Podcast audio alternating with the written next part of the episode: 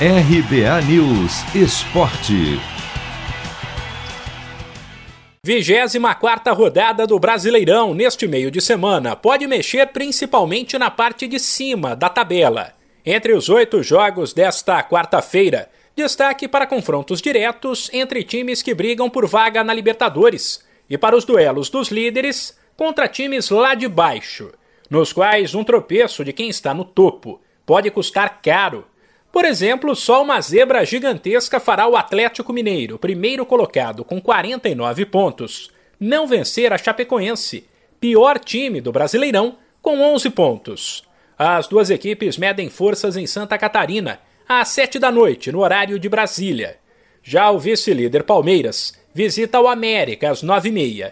Teoricamente, o Verdão é o favorito, só que o time mineiro, apesar de ainda brigar para não cair, melhorou e nas últimas rodadas saiu da zona de rebaixamento, empatou com o Flamengo e bateu o Cuiabá, fora de casa.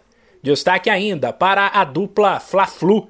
8 e meia, o rubro-negro, terceiro colocado com 38 pontos, visita o Red Bull Bragantino, que tem 34.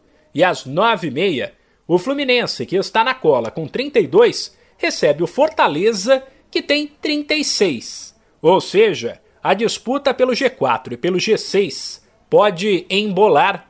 Olho também em times da zona de rebaixamento que tentarão se recuperar diante de outras equipes da parte de baixo da tabela.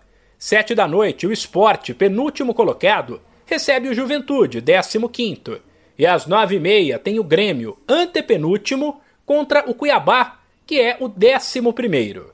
A quarta-feira de Brasileirão ainda terá às sete da noite Ceará e Inter e o duelo entre os Atléticos Goianiense e Paranaense. De São Paulo, Humberto Ferretti.